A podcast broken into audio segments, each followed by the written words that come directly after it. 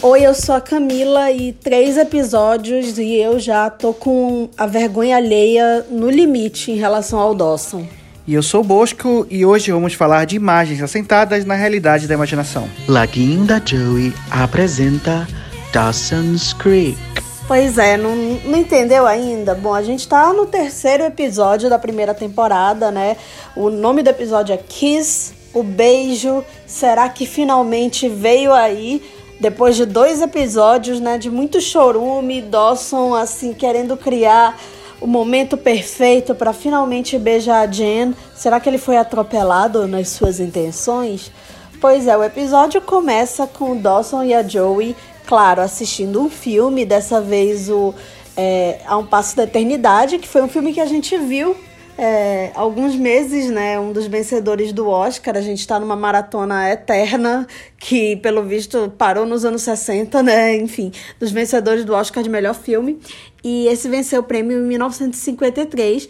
E ele é importante para a história do cinema porque ele tem a primeira grande cena de amor, né? Cena íntima de Hollywood, né? Na verdade, não foi a primeira, mas naquela época, no auge do conservadorismo, né, o código Reis que definia os preceitos, né, do que que os filmes em Hollywood deveriam fazer, não podiam mostrar, não podiam falar de certos assuntos.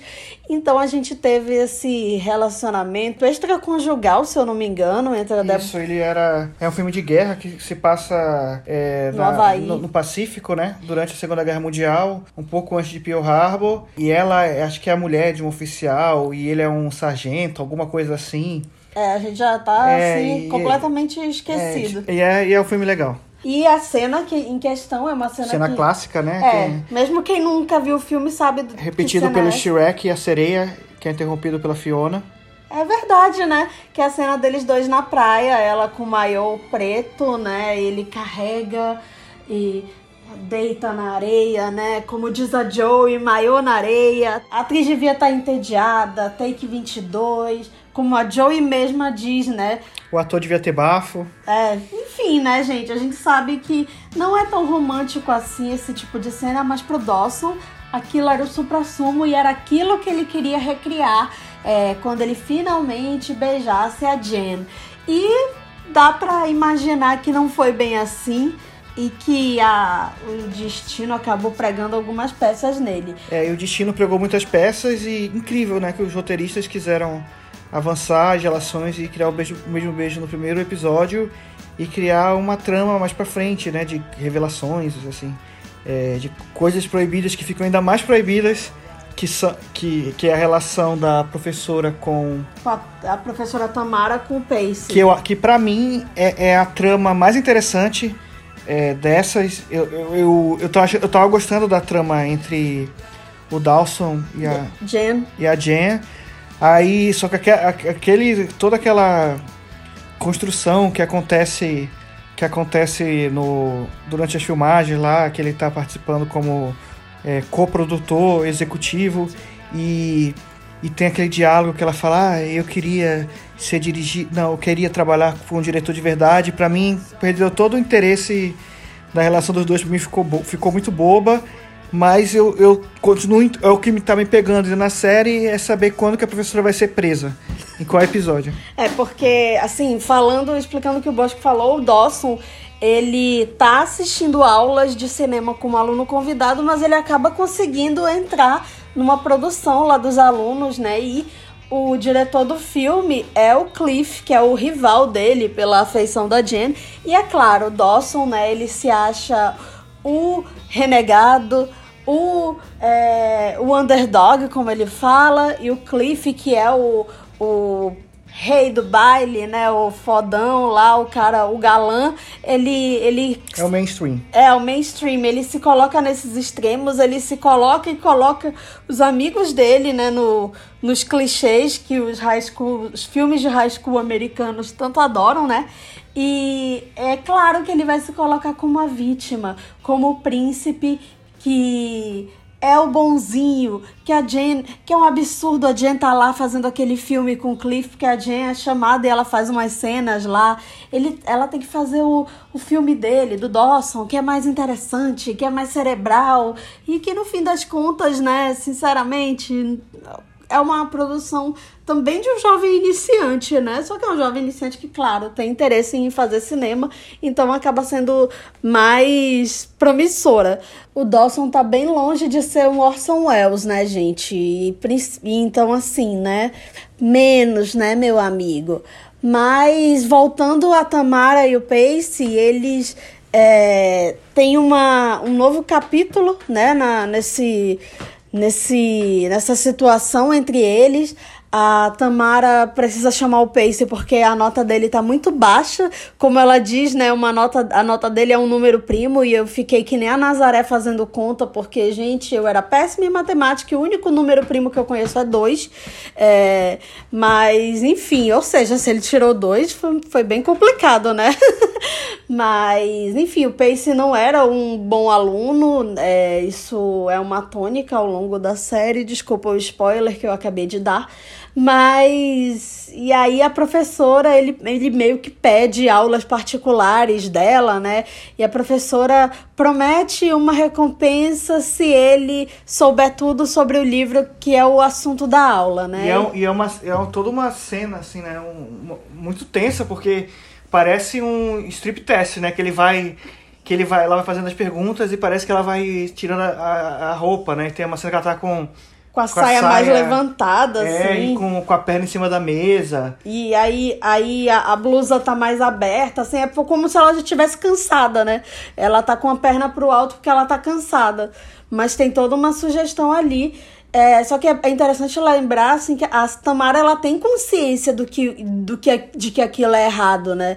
É, e isso é algo que ela pontua várias vezes, assim. A série não tá romantizando, pelo menos na minha opinião, não tá é, de vez em quando o Pace, inclusive, fala alguma coisa que, que faz a gente lembrar que ele é um adolescente, que ele é menor de idade, que ele tem 15 anos, né? Isso fica muito claro quando ela tá conversando lá com aquele Gold, né? Que é o professor de cinema. E tá rolando meio que um diálogo assim. É, ele tá dando meio que dando em cima dela e, e chega o Pace numa cadeira de roda, assim. Que estava usada na filme. produção do filme. E ele, ele vai e, e, brincando com aquilo, assim, mostra bem a, a diferença de maturidade, né? Entre Sim. o personagem dele, que é um adolescente filósofo, e o. E o, e, e o, professor, professor, Que é da idade da, da professora, provavelmente. Tanto é que o professor e a professora, eles conversam sobre um filme que eu amo muito, é, que é Nosso Amor de Ontem, que é um filme que a Barbara Streisand é, contracena com Robert Redford. Então tem mais uma referência cinematográfica na, na série. E que é um filme onde é, ela é a, a, uma jovem que é esquerdista, que é líder de movimento estudantil na faculdade, no caso, né? E o Robert Redford é o, o, o tipo Clifford no, da, do, do filme. Ele é o bonitão, isentão, que tem ideias políticas assim que não batem com as dela. E, mas o filme é um romance lindo. Eu sempre levanto a bandeira desse filme porque ele é maravilhoso. E ela tá falando com o professor sobre esse filme, do quanto ela ama, que o que, que ela acha que tinha que ter acontecido ou não. Não vou dar spoiler, apesar de que a cena da série dá spoiler do filme. É, mas enfim, né? Mostra é, que seria uma conversa que ela tem lá com ele que talvez ela pudesse ter com o Pace. Se bem que os personagens jovens de Dawson's Creek, né? Eles têm conversas bem adultas, né? E aí a gente tem outra, a outra história que também envolve primeiro beijo, né? Que é a história da Joey. É, ela tá um, um pouco... galã que aparece com cabelo parecido com o do Dawson. E é aquele típico personagem misterioso, assim, de filme série americana que é aquele adolescente é, que super estranho, que tem um que tá num iate tocando violino e tem pais que ele cita o tempo todo, mas que nunca aparecem nem para dar um tchau. E ele estuda internato. É, e é um, um personagem bem estranho que eles só, só começam trocando um, pequeno olhar no, no, no, no restaurante, é, quando eles, eles, ela, eles estão lá comendo no restaurante que ela, da irmã dela que ela trabalha. E é, e é esse personagem que a, que aparece, esse personagem estranho que aparece do nada, que parece, parece ser é, uma, uma parte da imaginação dela que eu cheguei a questionar. Será que é sobre isso a série? Será que o nome da série é esse Laguinho da Joe? Será que ela tá fantasiando tudo? Tá tudo na cabeça dela, que parece ser um personagem meio criado, porque ela, ela tá passeando lá no cais e ele tá ali no lago que acontece tudo, né? Tudo da série acontece na beira daquele lago. É, todos os personagens são, se revelam ali. E ele tá lá tocando. Tá, ele tá no, naquele arte dos pais. Eu tô fazendo aspas com os dedos, vocês não estão vendo. E que ele provavelmente matou os donos reais do barco. E ele tá ali tocando aquele, tá to, tocando aquele violino e eles. Enfim, o que acontece, né? É, eu falei, ah, pronto, a família Lima agora, né? Sim. Aí ele é o. ele se veste igual o Dorian, né? É o típico almofadinha, né? Que está reclamando da vida triste dele de internato, como é difícil ser rico. E a Joey, ela ela sente que para ela atrair a atenção dele, ela tem que fingir que ela é outra pessoa, que ela, ela finge que ela é uma jovem rica que também é, tá no internato e tá lá em Cape Side casualmente, né? A Deborah Carson. É, Deborah Carson, que a Joey faz uma referência a Deborah Carr, que é a, a atriz que protagoniza o. Uma da, ela na verdade nem é protagonista, mas enfim, é do A um Passo da Eternidade. E aí a Joey finge, né? Ela cria essa personagem assim pra. pra é, é, é, como se fosse assim um dia, um dia de fantasia da Joey, né? Ela vive outra pessoa para meio que fugir da, da realidade dela. E é interessante porque enquanto a série fala disso, né, do, do Dawson tentando criar aquele momento perfeito, e para ela não, simplesmente aconteceu, chegou, a, chegou no momento perfeito do primeiro beijo, é, e ela simplesmente diz não, né? Tipo, ela não, não quer aquele momento perfeito para ela. Foi até espontâneo, né? Igualzinho a Deborah Carr e o, e o Burt Lancaster, né? E, é, mas eu acho que o que acaba sendo mais interessante, e o primeiro beijo ocorre eventualmente, é que a Joey, desde ali, assim, ela, ela mostra, assim, que ela já tem consciência, assim, de que ela não tem os mesmos privilégios, né? Que, na verdade, é, ela, ela trabalha no restaurante da família, né? O Ice House, que nesse episódio é introduzido, né? A gente ainda não tinha visto o Ice House, é, que vai ser um cenário importante na série. E é, ela, mesmo quando ela tá vivendo a Deborah Carson, ela fala assim que, ah, eu não o internato para mim não é ruim, é uma vida de privilégio. Então, assim, é, um, é um, uma conversa que a gente tem hoje em dia e que nessa série, em 98, né, já tava. É, ela já falava com uma naturalidade. A gente vai ver ao longo da série vários momentos assim que a Joey é confrontada assim com, com, a, situ, com a situação econômica dela, né? Que não é a mesma é, do, dos amigos dela. E na verdade eles todos vão estudam na mesma escola porque nos Estados Unidos é comum, né? E era uma cidadezinha, a única escola que tem. É a escola da cidade. E, e por falar em família, quem não aparece nesse episódio para ganhar seu cachê são os pais do Dawson, né? É. O MDB, a... eles estão lá. Com o número de episódios que participou já, já, já tem menos um pros pais do Dawson. É, a traição tá um pouquinho de escanteio, mas a gente sabe, né, que não vai ficar assim, não, né? É, mas agora é que.